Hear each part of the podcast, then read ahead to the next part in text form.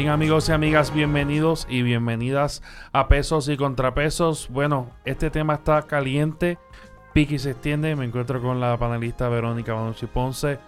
¿Cómo estás? Todo bien, Camilo. Aquí lista para rantear un ratito contigo. Sobre todo rantear sobre el tema del contrato de Luma y que se ha convertido en que básicamente eh, es un elemento o una herramienta para hacer presión y quizás, ¿no? Eh, ejercer con sacar al gobernador Pedro Pierluisi. Eso es lo que se está hablando hoy en la prensa y es lo que vamos a analizar el porqué, ¿no? De, de, de, ese, de esa indignación. O sea, aquí sencillamente han habido, ¿verdad? Varios eventos como lo son apagones, como lo es la indignación que ha tenido eh, Puerto Rico con el contrato de Luma, que evidentemente eh, la mayoría de los ciudadanos no estuvimos de acuerdo con firmar ese contrato. Eh, ¿Crees que la presión social se escale como se escaló en algún tiempo con, con, la, con la indignación del pueblo, en ese caso para el verano de 2019? Bueno, Camilo, esto es crónica de una muerte muy, muy, muy, muy, muy, pero de que muy anunciada. Aquí todas sabíamos que este contrato era leonino, era oneroso, que Luma venía a enriquecerse y no a servir al pueblo. Eso es lo que pasa cuando tú tienes un servicio que es un bien público, que todo el mundo necesita y lo pasas a manos privadas, personas que están aquí para lucrarse. A corto plazo la solución es devolvérselo a las personas que estaban que conocen el sistema. El problema que ha sido también, se lo diste a unas personas que no conocen lo que están haciendo, vemos apagones, no les saben dar mantenimiento a las plantas, a los generadores y explotan a cada rato, estamos sin luz semanalmente, diariamente, hospitales sin luz. Esta semana fue uno, el pasado fue el otro. Y a largo plazo, movernos hacia una transición energética para la energía renovable. Ya se ha demostrado que lo podemos hacer, que va a ser costoso, sí, que hace falta voluntad política y el deseo de hacerlo. Me, me está curioso, ¿verdad? Y es importante hablar sobre los nuevos entes y las nuevas figuras que se han incluido al, ¿verdad? A, este reclamo. Y estoy hablando específicamente de que ya el, el, el tema ya se ha convertido en conversación, en conversación en todos los sectores. Lo vimos en la, el mensaje que dio Bad Bunny en su concierto, que le guste a quien no le guste, o le gusta a quien le guste. Sencillamente, Bad Bunny tiene una gran masa, tiene una gran, eh, un impacto social muy grande, y lo vimos, ¿no? Como él eh, critica a el contrato de Luma y dice que, que se vaya Luma. Yo creo que ahí se une eh, residente, el, el, cantante residente, que convoca una manifestación para, para el próximo jueves y se ve el ambiente de que lo van a apoyar, la gente va a ir a esa marcha. Sin embargo, esta mañana, en entrevista a, al gobernador eh, en la prensa, claramente, pues el gobernador se notó indignado con la, con la ejecutoria de, de Luma pero se viene a notar indignado con la ejecutoria de Luma eh, dos semanas después que él dijo que realmente este, él confiaba en, en Luma. ¿A, ¿Crees que a, qué se debe ese cambio de, de dos semanas para acá? Porque en dos semanas para acá no han habido apagones tan significativos. ¿Qué, qué cambió que, que, que Siento que me estás dando el pie forzado porque aquí es clarísimo lo que está cambiando. Aquí vemos que partidaria, la comisionada residente Jennifer González, ya se expresó a favor de la cancelación y en contra del contrato de Luma. El gobernador no le queda de otra que unirse al reclamo porque absolutamente todo el mundo en el país está en contra del contrato de Luma. Vemos al sector empresarial en contra de Luma, vemos al sector de la clase trabajadora en contra de Luma. El único hasta este punto que sigue todavía sin tomar acción o cartas en asunto, pudiendo hacerlo, es el gobernador del país. Es a él quien le compete la cancelación del contrato y los motivos para hacerlo lo tiene, como mencionábamos aquí hace unos momentos fuera del aire. Ocurrió una privatización en el sistema de acueductos y alcantarillado. La compañía Ondeo francesa vino a proveer servicios. El contrato demostró que era muy oneroso y la gobernadora de aquel momento, Sila María Calderón, lo canceló ¿Por qué? Porque se hizo un análisis que el contrato no era beneficioso. En este momento, el gobernador ya tiene un precedente, ha ocurrido, tiene que hacerlo, no hay opción. Las personas el jueves a las 5 de la tarde se van a estar manifestando y yo pienso que lo vamos a seguir viendo. En la medida que sigamos viendo los apagones, las personas van a seguir disgustadas, los enseres se les daña, la comida se les daña, los costos de servicio son altísimos, los, los fundamentos para ir a la calle sobran. ¿Verdad? Al César lo que es del César. Yo creo que eh, el negocio del contrato de Luma se llevó dando hace mucho tiempo.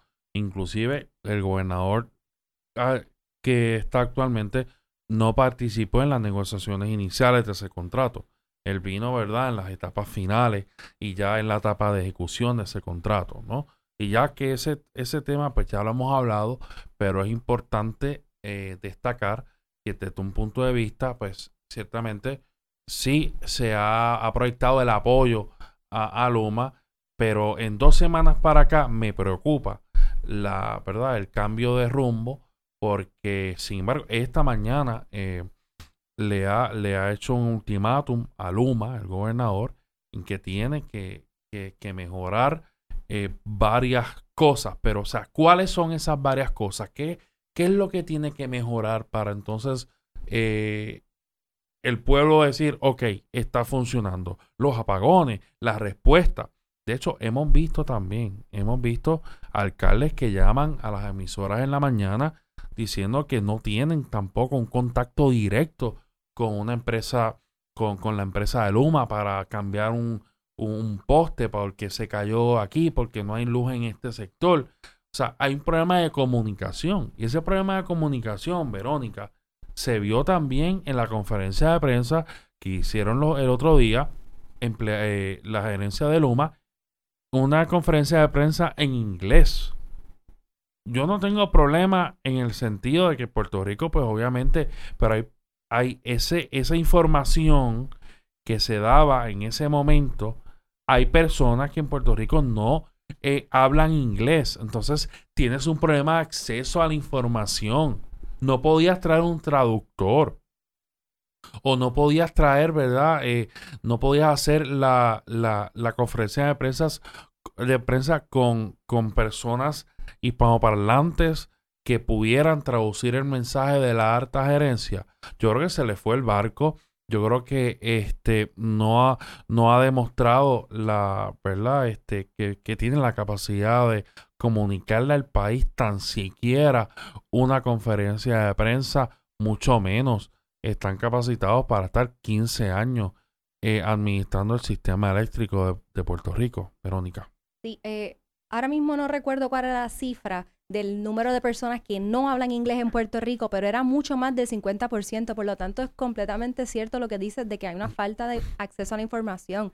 Y el hecho de que ellos den una conferencia en inglés denota también eh, el hecho de que ellos vienen solamente a servirse a ellos y no a servir al pueblo, porque vienen a hablar para ellos. y a, ellos y quizás hacerle frente un poco a, la administración, pero el pueblo no les importa. Los otros días que hubo un apagón en auxilio mutuo, alguien lo tuiteó, un periodista, si no me equivoco, y ellos le preguntaban al periodista si tenía un número para poder comunicarse. O sea, ellos están pidiéndole a la persona que está tuiteando sobre el incidente un número para ellos poder comunicarse, para poder restablecer el sistema de, luz en el eh, hospital mientras personas se mueren, ¿me entiendes? Es algo súper serio, algo súper grave. ¿Y qué va a pasar cuando venga la, temporada de huracanes? ¿Cómo ellos van a restablecer el servicio de energía cuando se vayan hospitales, cuando se vayan en centros de cuidado de envejecientes, que personas... Este tipo de situaciones va a ocurrir. Y eh, Luma no está preparado, no está preparado en lo más mínimo. Y ellos sabían a lo que venían, ellos sabían a lo que se enfrentaban, ellos sabían que tenían una infraestructura, una infraestructura débil, ellos sabían que la, la verdad que el sistema eléctrico de Puerto Rico ha sufrido daños en cuanto a huracanes, pero sobre todo en, que no ha sido renovado, no ha sido, eh, no se le ha dado el mantenimiento necesario para, para que lo que demanda un sistema eléctrico como para Puerto Rico, ¿verdad? Así que yo creo que ellos sabían lo que, lo que se enfrentaban y ellos asumieron ese riesgo. Y si tú asumes ese riesgo, pues evidentemente tú tienes la culpa porque estás aceptando, ok, yo me hago responsable de esto, pero realmente no, no te estás haciendo responsable. Entonces hay otro elemento que, que hay que tener mucho cuidado y es el elemento político.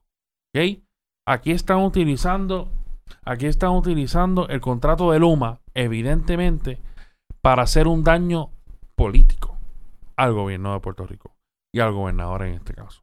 No es que esté justificando al gobernador, es que sencillamente tenemos que establecer las pautas, ¿ok?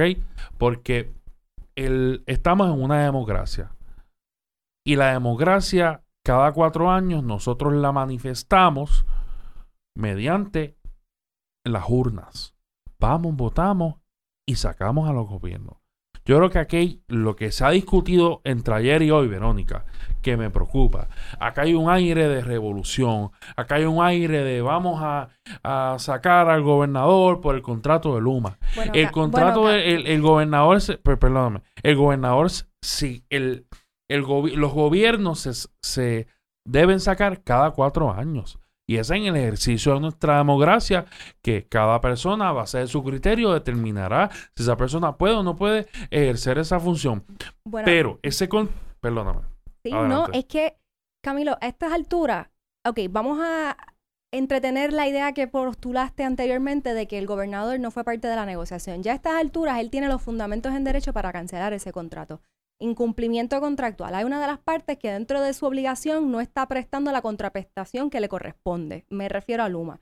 Por lo tanto, si el pueblo, dentro del ejercicio que le tiene para ejercer su derecho a la libertad de expresión, entiende que debe ir a la calle a protestar, porque también hablamos de que ir a las urnas a votar es un ejercicio democrático, el protestar también es un derecho consagrado en nuestra constitución. Así que las personas tienen su derecho a manifestarse en la forma que entiendan posible. Y es más, en Estados Unidos lo llevan a otro nivel, que es dentro de la segunda enmienda se concede el derecho a portar armas para que en caso de que un gobierno se convierta tiránico puedan entonces llamar a la revolución armada. No me puedes decir que la única forma en que un pueblo puede llevar a cabo un ejercicio democrático es mediante el voto cada cuatro años, porque no es cierto. Hay muchas formas en que un pueblo puede manifestar su ejercicio de libre expresión o, o un ejercicio democrático. ¿Crees que el problema energético se va a resolver eh, pidiéndole la renuncia al gobernador? Porque eso es lo que están pidiendo. Eso es lo que va por ahí. Es, y de hecho, es un ejercicio de ejercer presión que al gobernador que cancele el contrato es lo que tiene que hacer. Y es cancelar el contrato o vamos a vamos a solicitar de la renuncia. Y si cancela el contrato. afecta directamente a, las personas. O sea, yo se me dañan los enseres, pago muchísimo por luz, las personas en los hospitales, o sea, son cosas que, que él tiene que como administrador del país asumir la responsabilidad.